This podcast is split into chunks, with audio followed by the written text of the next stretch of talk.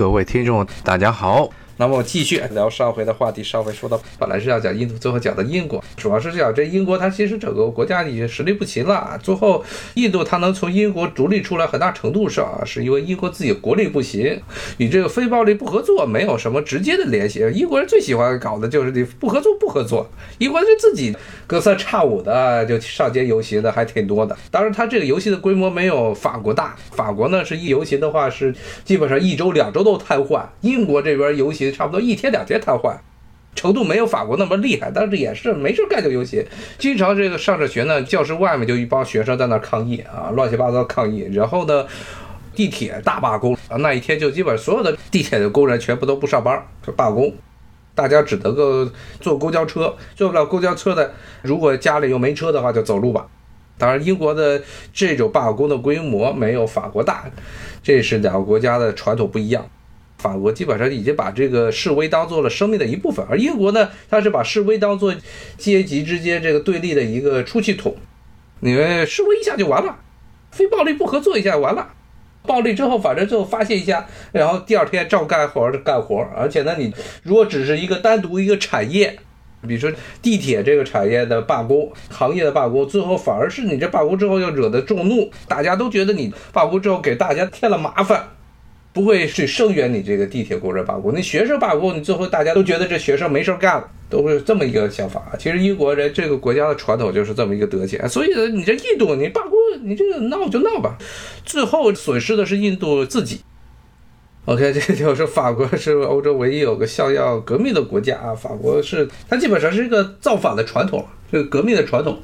之前也其实也跟大家讲过，法国这大革命，法国的革命一直是。有一个特点，它其实从中世纪时代开始，这城市和政府之间，城市居民和政府之间就一直有严重的矛盾。巴黎这个城，法国大革命每一次革命最后你看都是在哪首先爆发的？都是在巴黎。巴黎是每一次革命首先出现的地方。但巴黎这个城市，从历史上从中世纪时代，这个城市就跟法国政府不对付。以至于现在法国有个很著名的这个世界联合国 UNESCO 这个认证的一个这个世界文化遗产，就卢瓦河畔的城堡群，法国很著名的一个旅游景点。在疫情之前，要去法国旅游，必须要去的一个地方就是卢瓦河畔的城堡群。为什么在卢瓦河畔有那么多的城堡？那些很多的城堡，很多的 chateau，还有更大的那些 castle，都是法国国王待的地方。法国国王就不愿意在中世纪上就不愿意待在巴黎。虽然巴黎是整个国家的经济中心和政治中心，但是法国国王就不愿意办在那儿，因为那个城市天生的与法国政府、中央政府不对付。巴黎这个城市在罗马时代就已经成为了一个商业的中心。他这些后来的法国这个政府，大家知道这法国的政府是从哪来？但是法兰克福从德国那边跑过来的这么一个政府，他这个政府等于是外面来的。巴黎这个城市一直认为自己的地位、自己的文化水平、自己的经济繁荣程度要比法国政府要高，比这法国国王高，所以很多的时候，经常是这法国王都是在卢瓦河畔待着，他不去这个巴黎，根本不愿意在巴黎待。所以呢，经常是，而且巴黎的这些市民有事儿没事儿就上街去闹事儿，就跟这个法国政府对。所以呢，从中世纪时代的这么一个传统。法国大革命，哥哥不用说了。法国大革命也是，首先是不光是法国的这些男性上街游行，法国那些女的都上街闹事儿。他们就非常痛恨，他就一直就痛恨这个城市的政治，巴黎城的政治就跟法国的这个中央政权是不对付的，两个是对立的关系，天生就有反骨。而且确实是巴黎有与法国作对的经济的基础，因为巴黎它是在历史上一直是法国的经济的核心，它没有一个二级，没有其他的能够与巴黎对抗的城市，这个城市一家独大，大的程度太厉害了。后来这工业革命之后啊，有些新兴的一些城市，什么马赛啊、里昂啊这些城市，相对来说巴黎的重要性没有原来那么高了。但是在中世纪一直到大革命时代啊，一直是首都，名义上的首都，但是呢，跟法国中央不对付，所以自然而然的革命，甚至不是革命的各种暴乱、骚乱，全部都出现在巴黎，这也是理所当然的事情。中国就不太一样，像中国历史上这些农民起义，包括在城市里的很多的运动，很多都不是在呃历史上。当然，中国的城市它的自主性没有欧洲这些国家那么高。但是中国你看历史上，一般农业革命很少是出现在首都吧？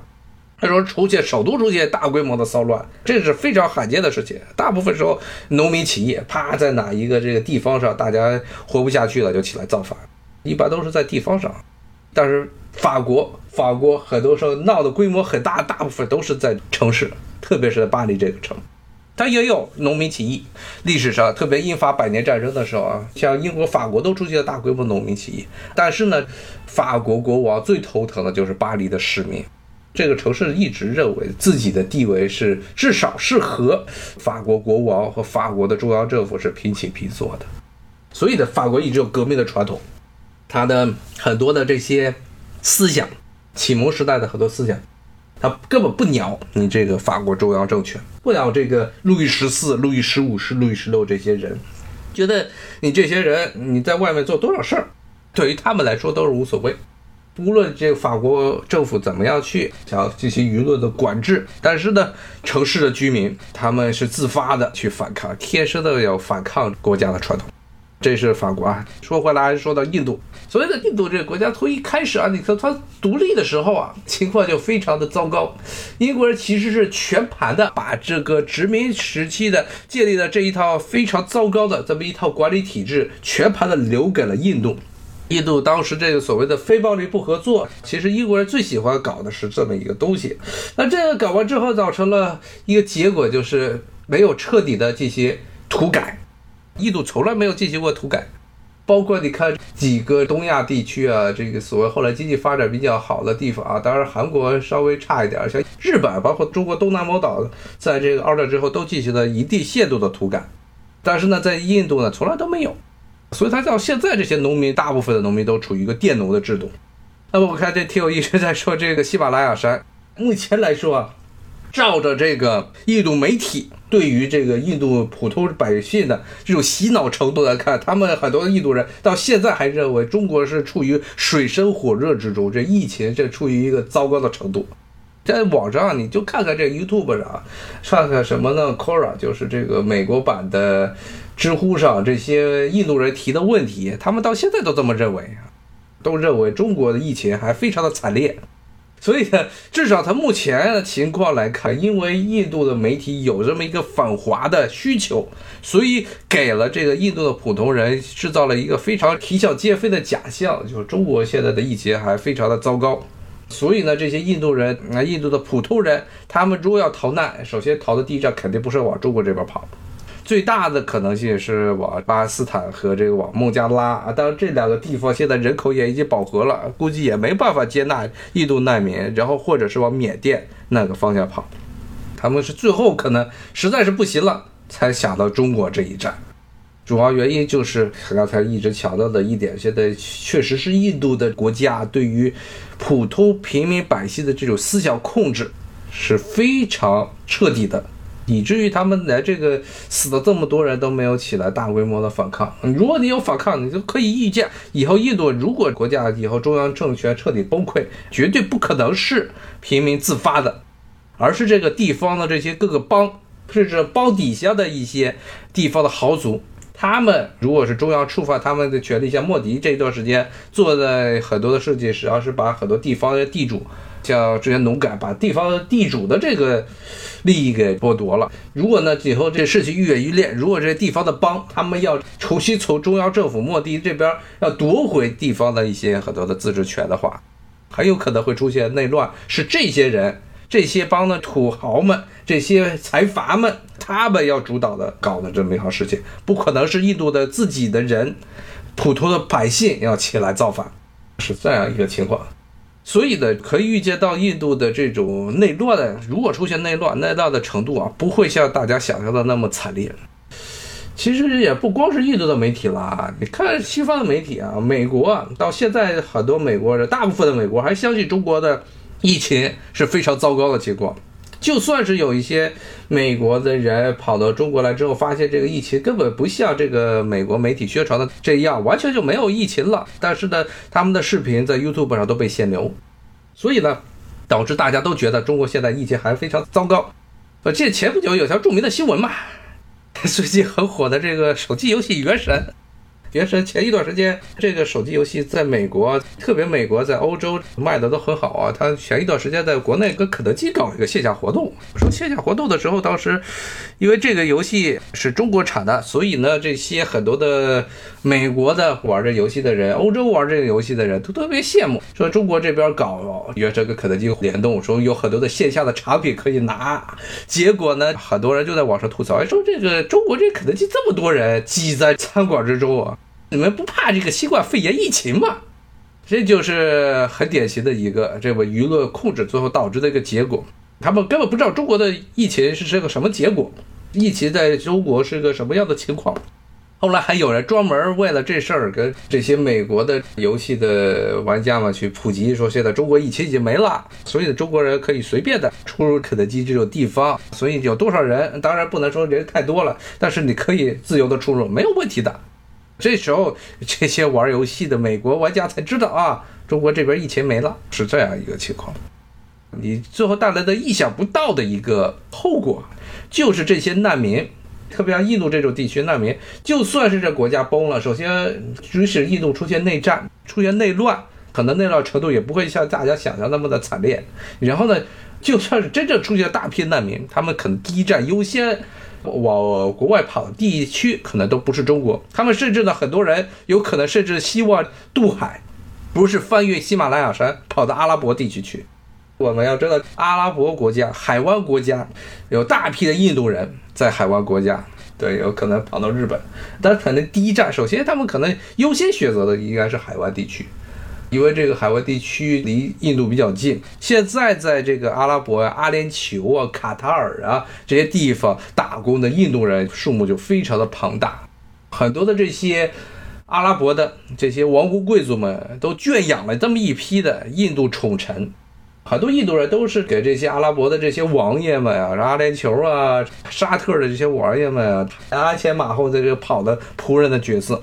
很多的印度人。他们应该优先去的是这个地区，中东地区。所以最担心这个印度疫情最后导致大批的这个难民潮的，可能还是真的是海湾了。这都是未来现在的情况下，我估计，首先这个喜马拉雅山他们非要翻不太好翻的。其次，他们首先优先考虑的目标应该是海湾国家，然后其次可能是往巴基斯坦或者缅甸那个方向。所以呢，这两个国家现在缅甸当然现在自己也自顾不暇了，不管了。那么现在巴基斯坦刚出来，他们的总理说呀，印度援助，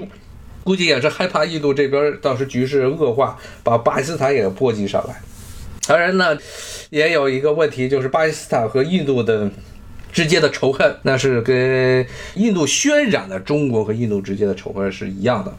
这两个地区，印度基本上是跟周边的国家没有一个国家是友好的关系，这也是为什么印度人全是去中海湾地区的原因之一。印度一直是自视自己为英国在南亚地区殖民的这么一个继承者的形象，甚至他们还想对中国的西藏地区，想在这地方保有当时英国的殖民特权，最后被中国这边撵走了。当然，现在一个不是特别稳定的一个因素是缅甸，但是呢，还有一个问题啊，就是印度这个东北部这几个邦。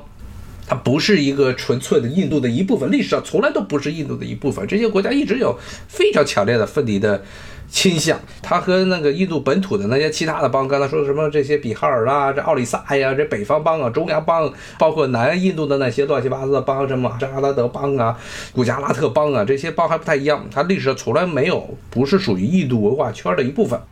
所以这些邦有很多很强烈的独立的倾向。如果真的出现内乱之后，这些邦很有可能自己先宣布独立，把印度的这些难民全部都挡在这些邦的外头去。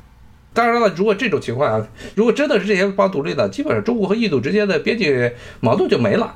那样的话，中国的这个藏南地区就跟印度根本不接壤了。那就是中国跟这些独立的东北部的这些黄种人居多的这些邦，他们之间的关系了。反正现在情况基本上就是这个样子。我觉得印度人他确实是从历史上来看，英国统治时期，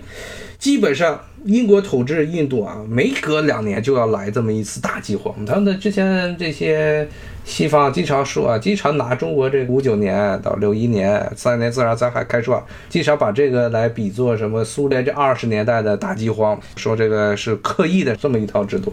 之前有一个先例是什么先例？就是英国在印度殖民时期，英国在印度殖民时期就是每隔那么几年、三四年就要来一次大饥荒，一饥荒就要死几百万人，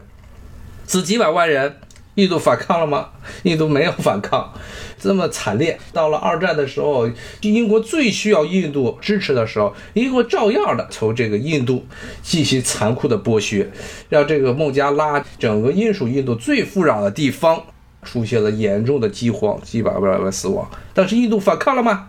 哎，不就是一个非暴力不合作吗？就到这就为止了。他们的奴性非常的强。你看这个英国人搞了一次爱尔兰，然后怎么样？爱尔兰就独立了。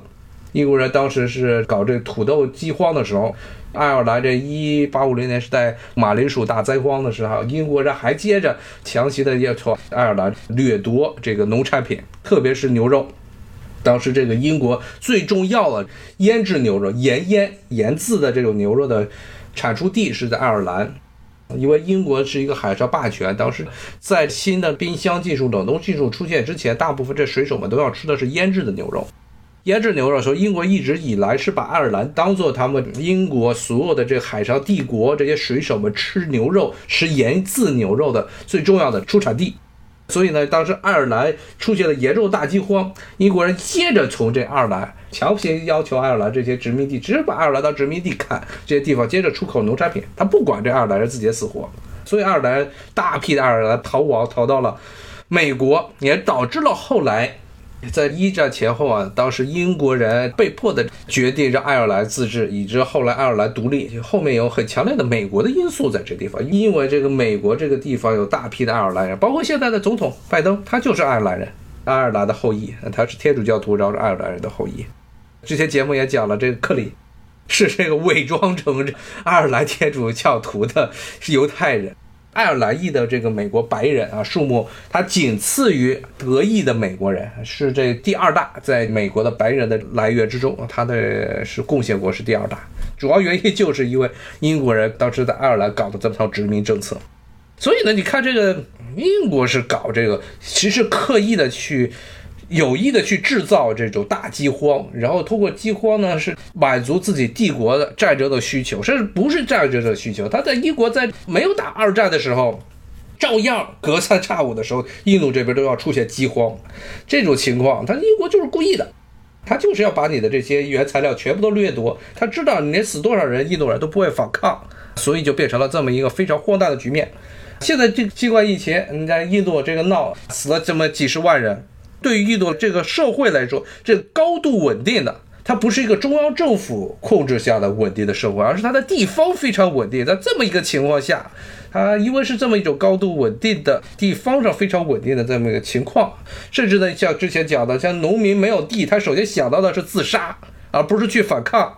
不是说中国这边，中国这边农民一旦没有地了，变成流民了，变成什么？就李自成了嘛，跟着李自成，跟着闯王走了，跟着张献忠走了，就要闹事儿了。他不是这么一个局面，他就首先想到是自杀，想到自己来世这个死了之后，这一代可能是这一个很悲惨的什么这个首陀罗，甚至连首陀罗不如达利特这个贱民，这下一代呢，没准就会转生成了这个刹帝利或者婆罗门，他是这么一种心态，所以他要去自杀，他不是去反抗。这就非常的吓人了。你作为一个